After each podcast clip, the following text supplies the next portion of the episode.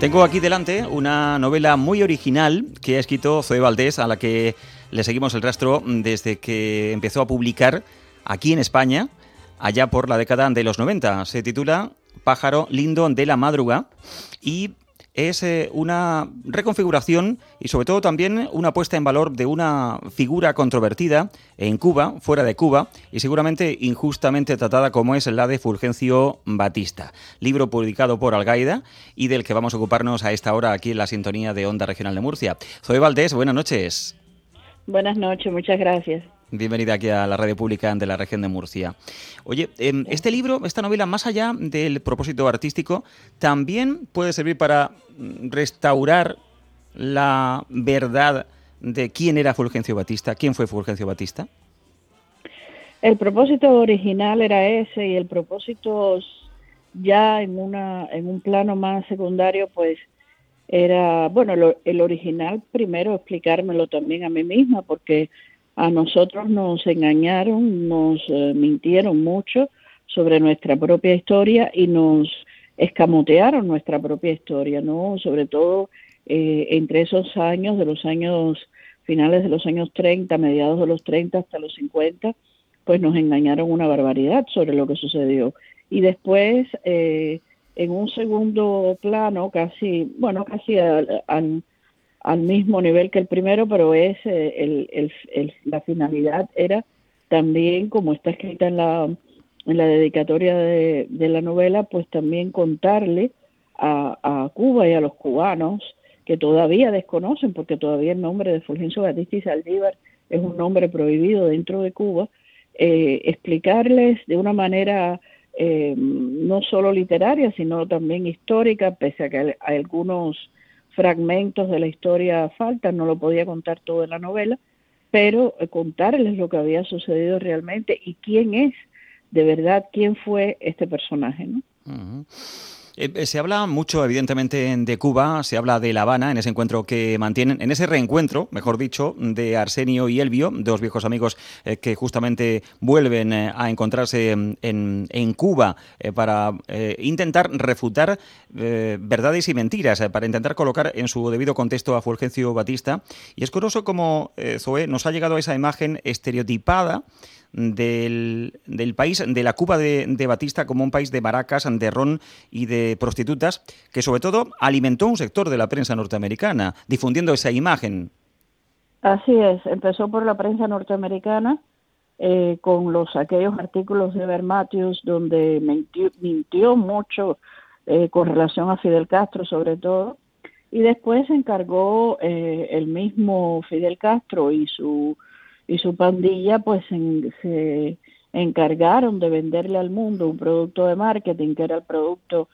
de la revolución, que ya de eso hablo en la ficción Fidel, publicado hace ya algunos años, y eh, de ese producto de, marketing, por supuesto, edulcorarlo a su forma, a su manera, eh, tirando paletadas de basura contra todo lo que de verdad valió la pena dentro de la Cuba que que era en el año 1957, no hay que olvidarlo, el tercer país de, más importante desde el punto de vista económico y social en, en, en Hispanoamérica, ¿no? Eh, sí, es curioso porque mirando datos históricos, eh, yendo a los años 40, eh, 50, en efecto, hablamos de un país en claro progreso y sin embargo, como digo, pues se nos ha quedado por culpa de esa imagen distorsionada, se nos ha quedado ese estereotipo de Cuba como lupanar de los americanos, que además tú dices claramente que después, si eso fue así, después se convirtió en lupanar de los soviéticos. Así es, durante 30 años la invasión soviética fue desgraciadamente nefasta para la isla. Es una invasión incluso que fue real y la, que nadie denunció, nadie en el mundo, mientras esa eh, invasión estaba realizándose y existía de verdad, todo el mundo fuera de Cuba le seguía la, la cantilena a los castros de los, los americanos eh, vienen a invadirnos, nos quieren invadir, cuando en realidad ya estábamos invadidos por los soviéticos, ¿no? Es un poco como en el poema de Cavafis, ¿no? De,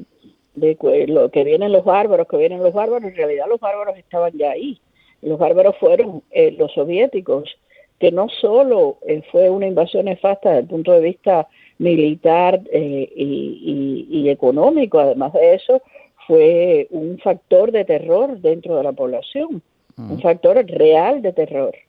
La gente le tenía miedo a, primero a relacionarse. Fíjate que es la única, el único mestizaje que no se ha eh, que no se provocó en Cuba fue el mestizaje entre los entre los soviéticos y los cubanos y estuvieron 30 años allí. No ha habido mestizaje, o sea, muy pocas, muy pocas, en realidad muy pocas parejas se crearon, muy pocas familias, pero un mestizaje a profundidad con esa gente, no, en primer lugar porque ellos mismos, siendo los racistas que eran, los, sobre todo los comunistas soviéticos, que detestaban la, presencia de los negros y, y mezclarse con los mestizos y todo eso, pues ellos, ellos vivían en un, en un supramundo dentro de Cuba, mientras que el pueblo cubano vivía en un inframundo, ¿no? ¿Y por qué, Zoe, se habló tanto de la conexión de Batista con la mafia? Bueno, la conexión de Batista, de Batista con la mafia se, no es que se habló, es que se, se, se contó mal, porque por ejemplo en la película del Padrino, eh, lo que cuenta en esa lo que se cuenta en esa película está mal contado en, la segunda parte eh, sí. en la segunda parte el proyecto eh, económico que se presenta a través de la mafia para Cuba es el mismo proyecto que se estaba realizando dentro de Estados Unidos y, y casi en el mundo entero o sea la mafia no era considerada lo que es considerado o lo que fue considerado después ni hoy en día la mafia hizo Las Vegas en la mafia estaba el padre de los Kennedy. La familia Kennedy estaba muy relacionada con la mafia. O sea, a la hora de hablar de mafia, se habla solo de Fulgencio Batista y no se habla, por ejemplo, de la familia Kennedy, del padre de los Kennedy, de toda esta relación que tuvieron eh, el, abogado mismo de, de, de Meyer Lansky, es un hombre que está ahí eh, todo, bueno, no sé si todavía estará vivo, pero sigue funcionando como abogado dentro de Estados Unidos. Su hijo tiene, o su, sí, su hijo tiene eh, negocios en Miami, o sea que, eh, que, que, ¿cuál es el problema con la mafia? La mafia existe en todas partes.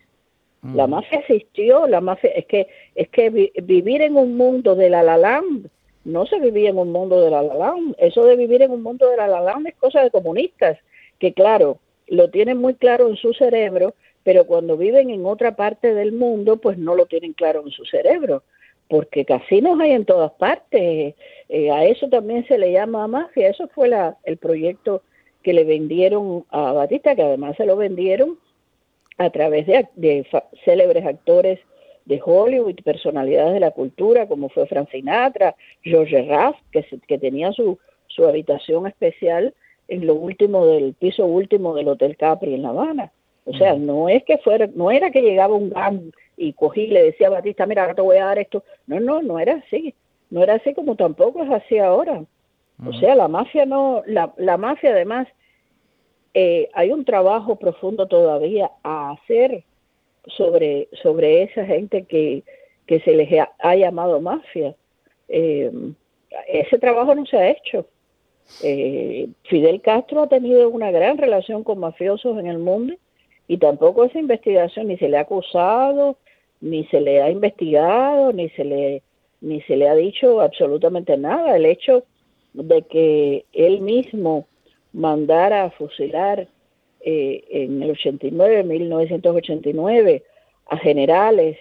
y a militares que tuvieron relación con el narcotráfico, pues eso tampoco se ha que, todavía es mucho más peligroso que en la época de Batista. Eso tampoco se ha generalizado como debiera generalizarse, ni se ha investigado a fondo como debiera investigarse, ni al contrario, la gente lo vio como que él estaba dándole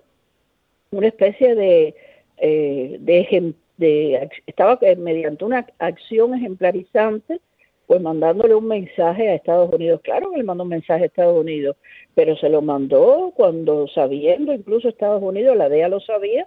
que él mismo estaba implicado en el, en el narcotráfico, porque en Cuba nada se hacía ni nada se hace sin que la cabeza del castrismo lo apruebe. Zoe, ¿tienes miedo de que esta novela se lea como un alegato en favor de la figura de Batista, por la relación que tú tienes con los hijos, eh, por conocer muy bien a la familia Batista y que se piense que traicionas la historicidad, la, la, veracidad de los hechos que, cuentas.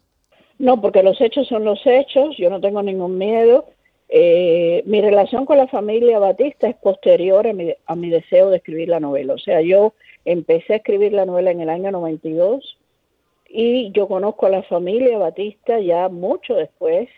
En el 2004 fue la primera entrevista que yo le hice a, Rubén, eh, el, hijo, el, hijo mayor de Batista, y la relación con ellos fue a través de personalidades, por ejemplo, la pareja Ileana eh, Comas y Arturo Comas, que estaban muy vinculados al gobierno de Batista por, por simpatías, no por nada, fueron los que me llevaron a conocer a Santiago Rey Pernas, que es uno de los ministros en cartera de Fulgencio Batista y Saldívar, y pero que más importante es uno de los que creó la maravillosa constitución de 1940, una constitución que el mundo entero le envidiaba a Cuba. Y... yo no tengo ningún miedo porque yo sé que he hecho eh, una, una, primero, un trabajo necesario para mí misma, y segundo, yo no tengo, no tengo por qué tener miedo, porque un escritor tiene el derecho a escribir de lo que él eh, escoja, elija, y porque es una historia que ya estaba pidiendo desde hacía mucho, muchos años que, que se escribiera. Ya había habido una primera intención de una biografía de Fran Argot Freire, que se ha hecho la primera parte, pero él no ha podido hacer la segunda parte, y yo, en realidad, lo que yo siempre quise hacer fue una novela. Yo no quería hacer un trabajo de, biografía, ni de biógrafo, ni nada, porque no es mi trabajo. Me quedo con una frase que dice uno de tus personajes de esta novela, Pájaro Lindo de la Madruga. Hemos apadecido tanto la mentira que a los que quedamos solo nos honra la verdad. Y echa mucha luz sobre la figura de Fulgencio Batista, esta novela, seguramente toda la luz posible que hemos leído, escrita por Zoe Valdés y que ha publicado la editorial Algaida. Muchas gracias a Zoe por estar con nosotros aquí en la sintonía de Onda Regional de Murcia y hasta la próxima oportunidad. Buenas noches. Buenas noches, un abrazo.